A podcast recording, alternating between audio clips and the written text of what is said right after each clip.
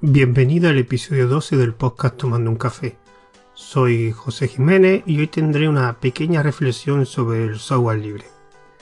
Esta pequeña reflexión surgió porque en un mensaje de un grupo de Telegram al que pertenezco, un usuario hablaba sobre una herramienta y comentaba, digamos, eh, las virtudes de que esa herramienta fuera software libre porque podías ver el código, modificarlo, etcétera a partir de ahí yo pensé que yo llevo muchos años en Linux, desde el 95 con una Ware 3.4 y yo realmente nunca nunca he modificado código ni de hecho lo máximo que he hecho ha sido compilar algunas herramientas que he tenido que utilizar y no tenía disponible un binario.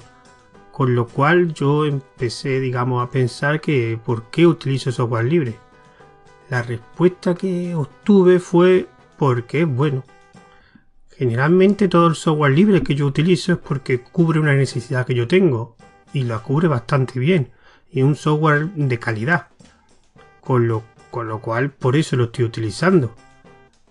Mm, a mí realmente no me gusta discriminar un software por el tipo de licencia, sea libre o propietario. A mí me gusta, digamos, discriminarlo o me gusta escoger en función de si me cubre esa, esa necesidad que tengo sea útil. De hecho, yo utilizo software propietario porque creo que cubren mejor la necesidad que tengo que otra, digamos, alternativa de software libre. Por ejemplo, yo utilizo un IDE que se llama PyChart, que es, digamos, software propietario, aunque tiene unas partes, creo que tiene unas partes que tiene licencia de software libre, pero eh, creo que el código no está disponible completo. Y yo lo utilizo porque para mí resulta el mejor IDE para el uso que yo le doy y por eso lo estoy utilizando. También una época utilicé una herramienta, aunque esa hay que reconocer que la conseguí gratuita por una oferta que se llama Crossover, que es un emulador y te permite, eh, digamos, ejecutar en entornos Linux aplicaciones de Windows de una forma bastante fácil. Y yo la estuve utilizando una temporada porque realmente la alternativas que había no me funcionaban bien. Y Crossover creo recordar que también es software propietario. No sé si se ha cambiado el diseño, pero que ya en época era software propietario.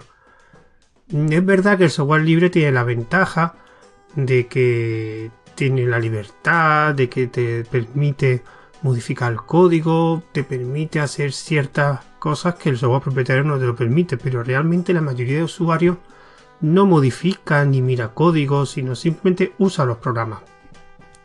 Entonces a mí me gusta, digamos, mm, evaluar los programas por el uso, por la utilidad, por la calidad de, ese programa, por si cubre esas necesidades. Si hay una alternativa también útil de software libre, evidentemente yo siempre lo utilizo. Pero si no hay alternativa o la alternativa de software libre para, para cubrir esa necesidad mm, no es tan buena como la de software propietario, pues yo no la discriminaría. Yo sí tengo una cosa clara, yo soy usuario de Linux y a mí sí que me gusta que todas las aplicaciones estén en Linux, porque es mi sistema. Evidentemente las aplicaciones, sean propietarios, sean software libres, que no estén en Linux, yo no las utilizo. Por, por, uno de los motivos por el que tengo el canal de un día en aplicaciones, dar a conocer ese ecosistema tan grande de, aplicaciones para Linux, la gran mayoría son software libre, aunque también hay software propietario. Ese también digamos que es un problema del software libre, que es el desconocimiento. Son, como son proyectos pequeños llevados por poca gente o empresas pequeñas, no, no son conocidos. Yo todavía en mi canal todavía descubro muchas aplicaciones muy, muy, muy útiles y muy buenas, pero que no las conocía. Con lo cual yo prefiero fomentar el uso de Linux y después de utilizar aplicaciones de Linux, evidentemente prefiero, como he dicho antes, software libre a software propietario, pero siempre si cubren tu necesidad. Si tú tienes que eh, tienes que realizar o tienes que cubrir una necesidad, el software que te resulte más cómodo. El software que sea mejor.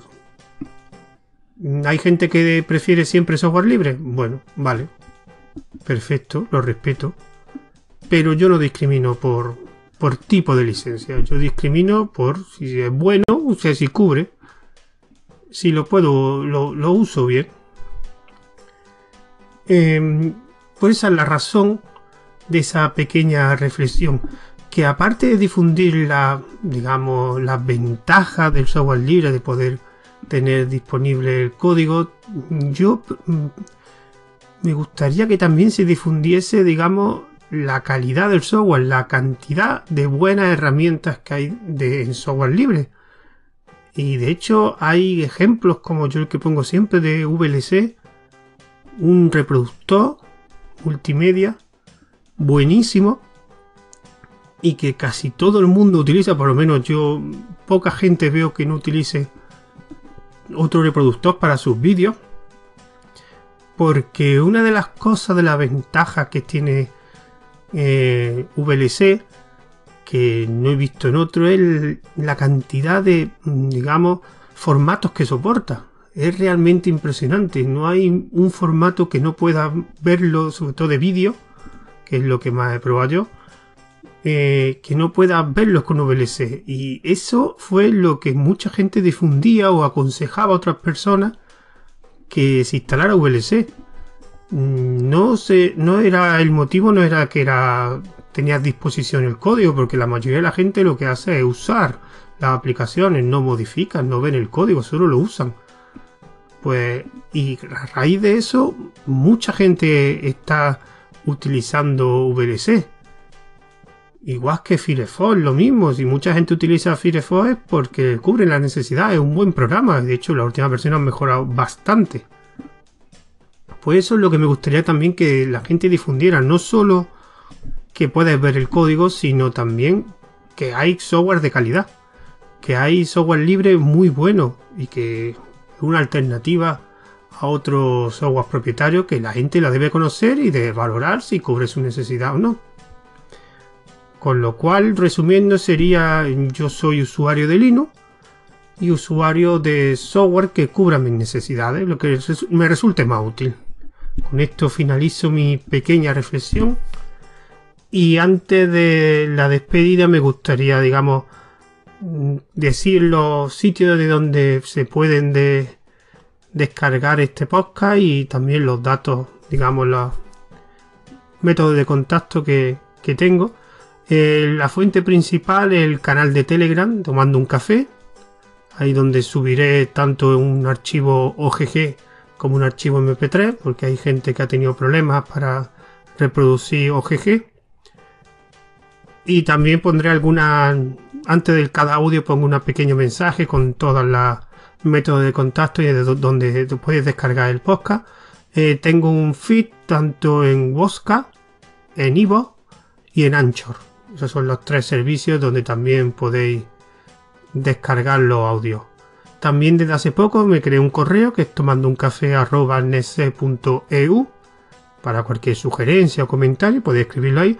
Y una cuenta de Twitter que es arroba tomando guion bajo un guion bajo café tomando un café todo junto estaba ya cogido por otro usuario.